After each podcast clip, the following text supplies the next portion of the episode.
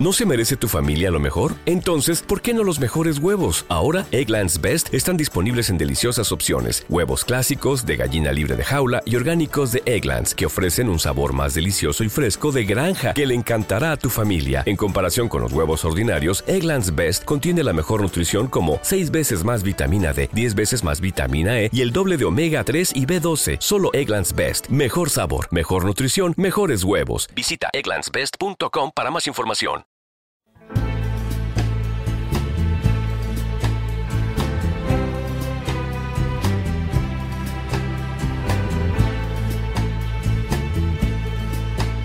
Bienvenidos y bienvenidas a esta serie realizada por la dramaturga y directora Ruth Rubio sobre la autora británica Sarah Kane. Colaboramos con este proyecto cediendo nuestra humilde plataforma para darle cabida a esta serie titulada Los nueve de la Kane.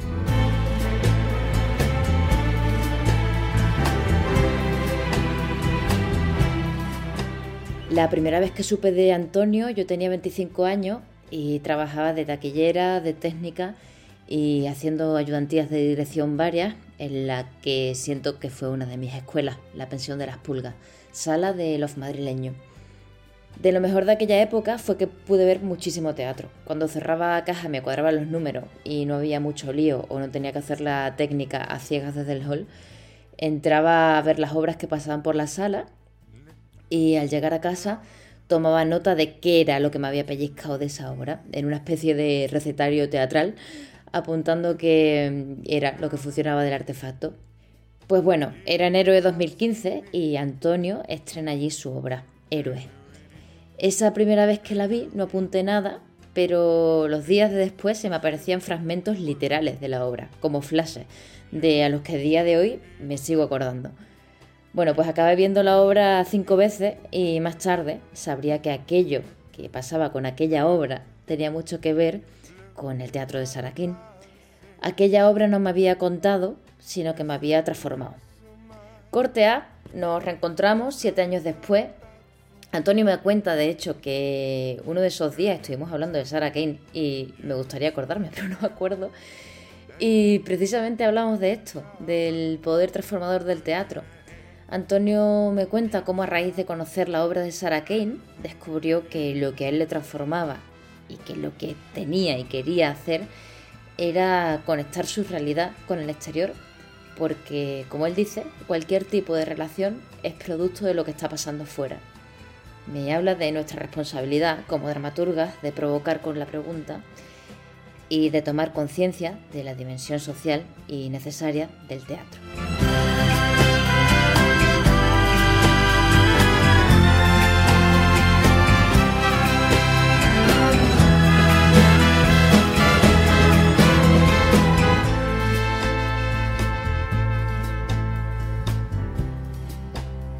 Eh, vale, Sevilla, año 98, mm, ¿dónde estabas y cómo estabas? Pues yo estaba en Sevilla año 98, era mi cuarto año en el, estudiando dirección y dramaturgia en el Centro Andaluz de Teatro, en el Instituto del Teatro. Y estaba, estaba en una época muy revulsiva para mí, porque estaba empezando a escribir bien teatro, es decir, a escribir bien. Yo me puse a escribir teatro, yo escribía desde siempre, eh, yo me había dedicado mucho más a estudiar eh, lo que era ciencia de información y en el 95 caigo en el CAT, en el Centro Andaluz de Teatro, y empiezo a dirigir y escribir teatro. Y empieza, me empiezo a enamorar del teatro y de la escritura teatral.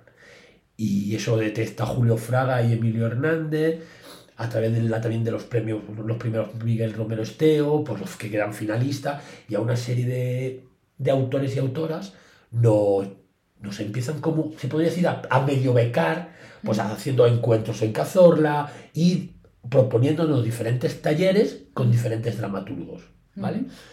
Creo que había pasado ya por allí Sinisterra y en esto que nos ofrecen la posibilidad de una autora británica que nos dicen que, bueno, que es una señora que está rompiendo en, Londres, en Inglaterra, y que es rompedora y que, que va a venir a dar un curso. Entonces, lo primero que nos pasa si mal no recuerdo, es el texto de Bleisted, que un año antes el Centro Andaluz de Teatro lo había traducido, creo que lo traduce Álamo, Álamo y se había hecho una lectura Sí. en el central, ¿vale?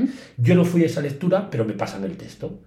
Cuando leo el texto, me quedo para, para tocado, porque Sí, sí, sí. de repente lo que a mí me enseñó Sarah Kane, es que a lo mejor me estoy adelantando, ¿no? No, Contando no, esto. no, dale, dale. Lo que me enseñó Sarah Kane fue lo que es Ujú. que es la emoción y la, el- y la realidad. Es decir, al fin de cuentas, somos producto de nuestra sociedad, somos producto de nuestra realidad. Y tú puedes tener una historia de amor muy fuerte dentro de ti, y puedes tener ese amor romántico que ella venera, pero esta sociedad que tenemos y estas circunstancias vitales que tenemos son tan salvajes que terminan afectándonos a todo nuestro ser. Y Blasted es una obra que cuenta una historia de amor, de dependencia tremenda, y de repente estalla la historia y estalla la guerra dentro de la propia habitación, ¿no? Y eso de mezclar la emocionalidad, el, el teatro psicologista, el teatro emocional, con, la, con lo que está pasando fuera, creo que es lo que más, siempre más me, me gustó de Sarah Kane, porque de- sin darte cuenta, somos producto de, de- de lo que está pasando fuera. Es decir, la sociedad entra en tus emociones y, y- y tú respondes a través de esta sociedad tan violenta y tan extraña que tenemos y tan...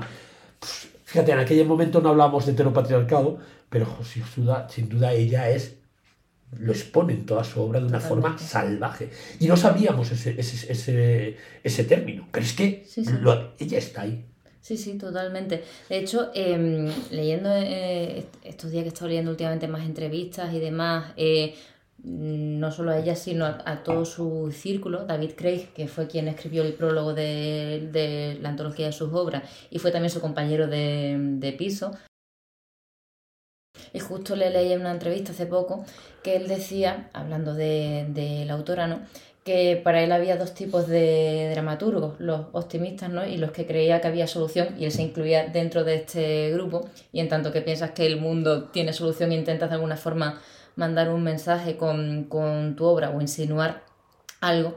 Eh, pero cuando habla de Sarah Kane, que por cierto una cosa que a él le daba mucho miedo era que nos quedáramos con el paso de los años con esta visión de la autora, ¿no? De, de mm, una persona deprimida y de todo este halo que tiene alrededor de, escritora maldita.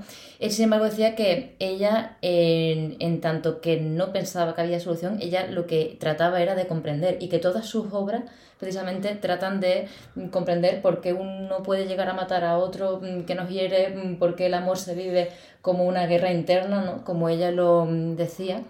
Y quería preguntarte en cuál de los dos sacos estabas tú, en el de los dramaturgos que piensa que hay solución o en el de los dramaturgos que escribe para comprender. Yo creo que escribo para comprender, escribo para comprender y sí creo que haya una solución. Yo creo que podría unificar los dos, eh, si me entiendes. Es decir, yo entiendo que escribo para comprender, para comprender el exterior y para comprenderme a mí, ¿eh? Porque yo cada vez me doy cuenta que a mí el teatro, fíjate, para mí el teatro cuando yo escribo es muy sanador hacia mí. Entonces, juntar- juntaría las dos cosas. Para mí, mi- yo el teatro me sana siempre y me- me- yo me mejoro como persona e intento a través de mi obra un poquitín mejorar el mundo. Entonces yo cre- creo de las dos cosas. Es verdad, a mí me afecta mucho Sarah Kane. Es decir, y sigo pensando que si la volviera a visitar, que me está dando muchísima gana, me volviera a afectar más a la hora de escribir. Tú conoces héroes y combatientes, son dos obras que, que si no pasa por mi, por mi vida Sarah Kane, a lo mejor no la hubiera escrito. Justo me la he releído esta mañana y ahora hablaremos de combatientes porque precisamente he encontrado muchas cosas de Blaster, así como también lo he encontrado en las playas de, en las playas de Grecia. Tiene resonancias de Blaster mm, constantemente. Eh, la guerra, la figura de la prostituta, esta violencia, este, eh, este, esta mordida que en el cuello, en la polla, sabes que es algo que está también en, en Blaster y cómo... em, eh, una imagen, la imagen de, de esta pareja y la imagen de, de la guerra no desplaza una imagen a la otra, sino que son, y esto también lo decía David Craig, David Craig sobre Sarah Kane, que ella tenía un uso de la metáfora espectacular, porque precisamente lo que emociona de Sarah Kane no es que una imagen desplace a la otra, sino que una imagen refleja a la otra, ¿no? Como el amor y la guerra, así como ocurre en Combatientes. Sin duda, es decir, yo me acuerdo cuando escribí, es que claro, Combatientes casi empieza, el germen de Combatiente empieza en, esas, en, esas clases con Sarah Kane. Mm. A, nosotros Sarah Kane nos, nos propone un, trabajo maravilloso. Nos pide que nos leemos Blaster, para, como carta de presentación, que pensemos qué música pondríamos en nuestro entierro, en nuestro funeral, y eh, algo más, no recuerdo qué más. Ah, bueno, bueno, maravilla. Esto para mí fue también, además lo he hecho en algún curso taller que he dado, lo he, vuelto a eh, lo he hecho yo esto. Lo de las imágenes. Lo de las imágenes. Piden imágenes de nuestra vida o de que, que tengan una relación íntima con nosotros y las cuelga en toda la, en toda la clase. Entonces, es como si la sala se llena con toda la imagen de todos los componentes de toda nuestra vida. Después el ejercicio hace que tú cojas un personaje de una foto que a lo mejor pertenecía a otra persona y vas mezclando y vas construyendo, pero sin querer, cuando todo el mundo cuenta esas, esas imágenes, porque un momento que tenemos que contar nuestra vida a través de esas imágenes, se va impregnando de toda nuestra realidad y de nuestra vida, que eso le da una vertiente muy íntima y muy potente a todo lo que vamos a hacer a partir de ahí. Claro. Em, ¿Qué fue lo que descubriste tú o con lo que conectaste Yo con una cosa muy sencilla que creo que lo he explicado al principio y es conectar mi realidad con lo exterior, con lo que está pasando en el mundo. Es decir, conectar eh, mis sentimientos son producto de todo lo que está pasando fuera. No podemos desligarlo. Es decir, al fin de cuentas, algo que, ella propone en Blaze, es decir, hay una relación que, destructiva y que en el momento que esa relación está estalla una guerra al lado. Es decir, es que no se puede separar. Es lo que te decíamos, somos producto de lo que nos está pasando en el exterior. Todas las relaciones emocionales, mm, eh, tanto familiares, amorosas, eh, de amistad, siempre están muy interrelacionadas con lo que está pasando en, fuera, en nuestra sociedad. Es que no se pueden definir esas relaciones sin lo que está pasando políticamente, socialmente, todo, eso. Y yo creo que eso eh, me afectó porque yo tomé una conciencia social del teatro en ese momento. Aunque al final estés contando una historia de amor, estés contando una historia de amistad, eh, ese componente social para mí eh, me, lo, me, lo, aporta Sarah Kane. Hmm. Aprovechando que hablas del componente social, que tiene mucho también que ver con no escribir tú en tu burbuja de autor, sino tener una responsabilidad con el discurso, tener un posicionamiento y de alguna forma también considerar que el espectador debe tomar partido, eh, vamos a pasar a hablar de la figura del espectador, como la entiendes tú y cómo la entendía ella. Y antes te quiero leer un fragmento porque sé que eres futbolero y ella también era muy futbolera, de hecho. Ella decía, odio la idea de que el teatro sea solo un, pasatiempo nocturno. Debe ser emocional e intelectualmente exigente. Me encanta el fútbol. El nivel de análisis que se escucha en las gradas es asombroso. Si la gente hiciera eso en el teatro, pero no lo hacen. Espera sentarse y no participar. Muy bueno lo que dice. Ojalá pasara eso, ojalá, aunque, claro, aunque todo el mundo opina en un partido de fútbol, todo el mundo aunque sea brutalidades, que de eso yo me estoy alejando mucho, bueno, ¿sabes? Eh, como cualquier persona, pero todo el mundo opina de una jugada, opina de una, de una estrategia, opina. Nadie, y es muy poca la gente que termina opinando del teatro. Tal vez sea culpa nuestra porque no le hacemos demasiadas preguntas al... No sé quién recuerdo si era Mamet o Peter Brook o los todos decían que el teatro tiene que estar haciéndole continuamente preguntas al espectador. Y yo, una de las cosas que intento en el teatro es hacerle preguntas y no darle respuestas. Porque yo creo que si le das respuestas, es, es, es, torpe. Claro que tienes que proponer, tú propones con tu historia, hmm. pero si le das todas las respuestas, yo lo que intento muchas veces con el, al espectador es lanzarle preguntas. Y yo creo que esa es la provocación que tiene que tener el teatro. Total. Y ella, ella te está cuestionando todo el rato. Hablando de la figura del espectador y ya más lo que tiene que ver con cómo concibes tú la figura del espectador, claro, ¿de qué manera eh, has conseguido de alguna forma esto que decías antes, ¿no? De plantear preguntas, de... Claro, es porque es muy complicado eso de plantear preguntas sin, sin caer en la condescendencia ni caer en, esta, este, esta cosa panfletaria, ¿no? Entonces, realmente me parece muy complicado cuando uno se sienta a escribir eh, definir una relación horizontal con el espectador. ¿Cómo abordas tú eso? Difícil, difícil. Bueno, yo creo que una cosa que, que intento también siempre, yo soy muy narrativo a la hora de, de, escribir, yo necesito tener una narración más o menos cerrada. Yo creo que en esa narración es donde yo voy colocando las preguntas, es decir, yo cuando escribo soy muy narrativo, es decir, tengo una, la historia tiene que estar muy cerrada, tiene un componente de planteamiento y un desenlace. Pues a través de, de esos vericuetos es donde lanzo más las preguntas. Sin, sin querer las voy depositando dentro de la historia, dentro del propio engranaje narrativo que tiene la historia. No sé si, si me, me explico. Es decir, lo que va haciendo los personajes tienen que cuestionar. Para mí, muchas de las, de las decisiones que hacen los personajes van cuestionando a la misma vez al espectador y te van cuestionando a ti muchas veces. vale. Totalmente. yo también parto, eh, sin querer, las últimas obras que yo he escrito también me han servido, que para sanarme a mí. ¿no? Entonces hay una parte de mí que aparece en el, en el espectáculo, sin querer. Por eso en la última me, me, atreví, me subí yo al escenario, porque me parecía que era muy falso que hiciera un actor de mí cuando era una historia que, que, que, sin duda yo no soy actor. Porque yo he dado cursos de interpretación, pero no soy actor, no tengo el, las, el bagaje de preparación artística necesita un actor, pero sí era, es que la obra empieza diciendo soy Antonio de Centeno. Si subía, subía un actor a decir hola soy Antonio de Centeno, era ya mentira. Claro, pero vamos, que es absolutamente legítimo, mm, realmente. De, hecho, justo me acordaba que Borja Ortiz de Gondra, ¿no? cuando contó la historia de los Gondra, él también se, se subió y, y, está, y es totalmente legítimo visibilizar esa parte que suele ser invisibilizada, que es la, la del autor, ¿no? Claro, es que en ese momento, es que hay un, hay un momento de de, no, de autoficción que es muy necesario para mí. Y yo creo que, no sé, yo hace poco vi un espectáculo que me pasaba lo mismo, uno de David Montero, el de Quiero ser mamá, quiero... si yo fuera madre. Si fuera madre, es que es un espectáculo maravilloso igual, porque David se está colocando ahí y hay un momento que está contando su historia, pero la misma te está cuestionando un montón de cosas que a ti te está pasando, ¿no? Yo me sentí muy cuestionado por ese, por ese espectáculo, por ejemplo. Qué bien. Entonces eh, es necesario eso. Las cuestiones tienen que estar en el personaje y lanzárselas. En esta cuestión estamos hablando de una, auto, una autoficción, pero quita que sea autoficción. Cualquier historia, los personajes yo creo que tienen que tener esas mismas cuestiones que se plantea el personaje, tiene que rebotarle al espectador, por lo menos mi intención. Total, totalmente.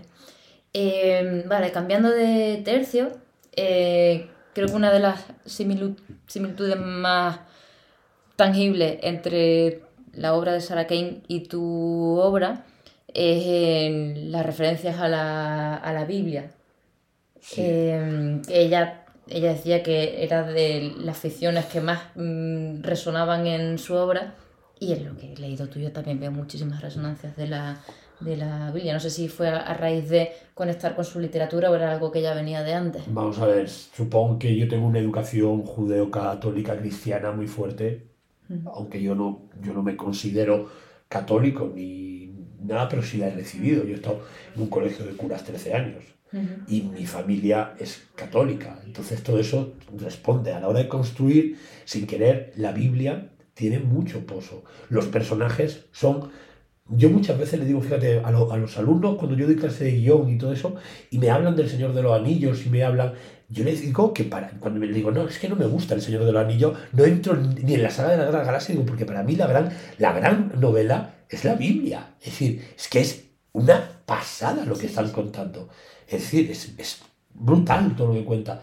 Y, y, yo creo que es igual de... Es decir, yo cuando me dicen, entonces, eh, es que no me creo el Señor de los Anillos porque, porque me creo la Biblia. Me creo la Biblia. Es decir, yo me estoy leyendo la Biblia y me la creo entera. Pero el Señor de los Anillos no me lo creo. A eso yo no. Es decir, ese Dios, ese Dios que hay en la Biblia, que sobre todo que hay en el Antiguo Testamento. Bueno, en el Antiguo Testamento y en todo el Nuevo Testamento, esa recreación que hacen de ese Dios que se hace hombre y después vuelven en el Apocalipsis con, ese, con esa cosa tan salvaje final que es el Apocalipsis. Sí, el Dios castigador del, Antiguo Testamento es brutal. Brutal, pero después realmente no desaparece por mucho que digan que aparece, porque lo que le hace a su hijo en el Nuevo Testamento es una brutalidad.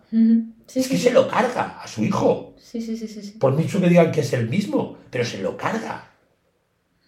A mí, a mí me encanta después, hay un musical que me parece de los mejores musicales que es el Superstar. Eh, es maravilloso. Es que ese, eh, eh, ese momento del, del Getsemaní, eso que cuenta esa canción, eso es una brutalidad. Es decir, te me mandas y ahora me matas. ¿Y cómo lo mata? Me va a decir que, que me va a decir que, que el Nuevo Testamento no- eh, es mucho menos, la, es más la y una mierda, es que se está cargando a su hijo. Sí, sí. Pues pero te parece poco. ¿Te parece poco? eso. Sí. Eh, pues precisamente, eh, tirando de lo de la, mm, la Biblia, una de las cosas que a mí más me gustan de, de Combatientes es que precisamente las, las costuras están visibles y parte del, del potencial de la obra, creo, o de, de las cosas más disfrutables de la obra es precisamente que se hace muy visible esta alusión a la Biblia, ¿no? Que es cuando, como cuando le pregunta, eh, ay, te llamas Moisés, qué casualidad, Claro. porque tal, no sé qué. Y, mm, y no sé si em, te voy a preguntar por la, por la forma, si, si quizá es algo que, que aparece en tu obra, esa visibilización de lo formal, ¿no? Así como al principio Combatientes es muy polifónica. Sí. La primera escena, que es una, es una locura, y de hecho me recuerda mucho a Crave, a Totalmente. Ansia, que los diálogos están así como entrecruzados y ya le responde a B, pero en medio están hablando de M. Eso es una y de- putada. Eso es una putada, porque eh, lo he vuelto a hacer en, en el viaje. Tengo una historia, en la última obra de teatro, donde hay una historia, mi personaje con un personaje que va apareciendo durante todo el viaje y que después descubres que es una cosa que estoy inventándome yo, no es un personaje real. Entonces yo a la hora de escribirlo lo hago igual. Eso, eso es la mayor putada que le puede hacer a un actor. Ahora, queda muy chulo, pero es una putada. Sí, sí, sí, sí, para aprenderse texto, Para aprenderse te texto. Y te digo, además, una de las actrices del viaje es Candela Fernández, que era la que hacía de puta y de Séfora Ah, en, sí. la, en Combatientes. Y me decía, ah, ahora lo ves como actor. Te estás dando tu propia Sí. medicina a ti mismo. bueno, la pregunta es cómo la, la estructura, no la... Sí, la visibilización de lo formal como recurso dramático. Me encanta. Es decir, que, es decir, yo, para mí, también cuando escribo teatro, tengo que tener una, una forma definida Mm. y un fondo. Es decir, tengo que tener la historia muy clara. En el fondo, joder, me- cuando, me eh, cuando ya lo tengo todo forma- formado, tanto la fonda, fonda como las formas, cuando me pongo a escribir. Y entonces me, yo suelo escribir muy, muy rápido la obra. Es decir, yo a lo mejor me tiro hasta que encuentro esos dos parámetros un año. sí. Y cuando ya lo tengo, me pongo a escribir. Y entonces eso sí me sale muy rápido. Es que o sea, ahí empatizo muchísimo contigo porque para mí también es súper liberador escribir habiendo armado un dispositivo, una estructura férrea y, y- y ya te digo, me tardo a lo mejor también mucho más en armar la estructura que luego escribir que pim pam, es como funciona. La estructura funciona, Sí. se escribe solo. Sí, entonces a mí también eso me puede venir mucho de, de escribir teatro, de escribir televisión, ¿no? Que normalmente tenemos la forma muy cerrada, ¿no? Lo único que pasa es que en televisión no hay tantas revueltas y cuando llegas al diálogo yo me aburro, porque ya he contado la historia 18 mil millones de veces, las veces que repasamos, las productoras, no sé cuándo, no sé qué. Cambio en teatro, como soy yo, mi parámetro, eh, esa, esa bru- brutalidad que sale de escribirlo, cuando ya lo tengo formado, me encanta. Yo después, en el, después le escribo en, en escena siempre. Para mí la obra de teatro no está escrita hasta que no se estrena. Claro, no, totalmente. Sí, Totalmente. los ensayos para mí, la escena, el escenario. Yo con el viaje, la última, tenía 120 páginas y se ha quedado en 60. Ostras. Y no se, y no se ha perdido nada. Sí, sí, sí. Claro, es que los textos luego se reescriben muchísimo cuando, cuando los llevas al, al escenario. Sí. Claro. Vale, pues para terminar, eh, te voy a preguntar si la música que sonará en tu funeral seguiría siendo Creep de Radiohead. Yo no puse clip. Ah, no pusiste Clip, Creep. Yo no puse clip. Yo puse Ah. Sunday Morning de la Velvet Underground. Y sí seguiría sonando. Ah, sí. Sí. Qué fuerte, pues creo que me lo dijo Tomás, creo No, que tú te voy a dijiste contar. Creep. Es que yo estuve, me llevé las dos. Llevé y Ah. ella puso clip. Entonces me quedé así y me dijo, ¿cuál es la otra? Y yo le dije, Sunday Morning de la Velvet Underground. Y me dijo, no me lo puedo creer. Y ahí fue la conexión que yo tuve con ella. Tú sabes que creo que en el funeral cantó Tom, eh, Tom ¿cómo se llama? Tom Thor, ¿se llama? Tom York, ¿cómo se llama el Tom cantante? York, el Tom de- York, el de cantó la ¿Qué me canción en su funeral, claro. ¿En Cantó, cantaron serio? Qué fuerte, no lo sabía. Sí. Sobre todo el pelo punta. ¿Fue Creep o fue No Surprise? Era No Surprise la canción que ella puso. No Surprise. La del vídeo que va subiendo sí, el agua, el agua, el agua. de- Era la canción que No puso. Sí, no. Y era la que yo llevaba. Entonces ella me dijo, no, pon la otra. Qué fuerte. Sí, eso fue lo que pasó. Y a mí me pasó una cosa. eh, Yo no, a, a Mary, Mary, Mary sí. no la he vuelto, o sea, no la he vuelto. Hubo un día por Lisboa hace como 12 años que creí cruzarme con ella, me quedé mirándola, yo he cambiado mucho físicamente, ella se quedó mirando, pero no sé si era ella. Ostras. Me hubiera gustado saberlo, si era ella o no era ella. Pues una de mis ideas es seguirle un poco el rastro, a ver si puedo contactar con, con ella para... Pues sería chulo yo estuve hace poco también como el otro día Javi buscando las cosas que encontró, yo también en, el, en un gran baúl, este, cuando me llevé todas las cosas de mi piso en Madrid, pasé por Martos y he encontrado lo de, lo de Cazorla. Ah. Si quieres te lo mando y en Cazorla estuve mirando los autores que vinieron de Inglaterra, de Francia y muy pocos han seguido haciendo teatro. Uno en Francia sí y me pareció, me dio pena porque... Mm, no sé qué habrá sido de toda esta gente. Y bueno, a mí lo que me has contado de David, yo sí sabía que David había seguido siendo haciendo teatro. Y creo que él ya tenía mucha relación también con Mark Ravenhill, el de Shopping and Fucking. El de Shopping and Fucking, que de hecho también veo muchísimas resonancias con, con combatientes. Claro, es que en aquel momento yo empecé a leer todo ese teatro. Sí, se quedaron casi a la vez, además, Leicester y Shopping and Fucking. Sí. Mm. Pues nada, si te parece, nos vamos a despedir escuchando a la Velvet. Sí, muchísimas gracias. Nada, estupendo. Sunday morning brings the dawn in. It's just a restless feeling by my side.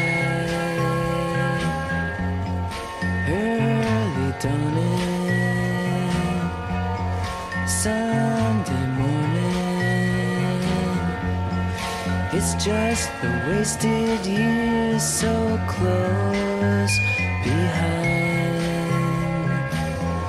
Watch out, the world's behind you. There's always someone around you who will call. It's nothing at all.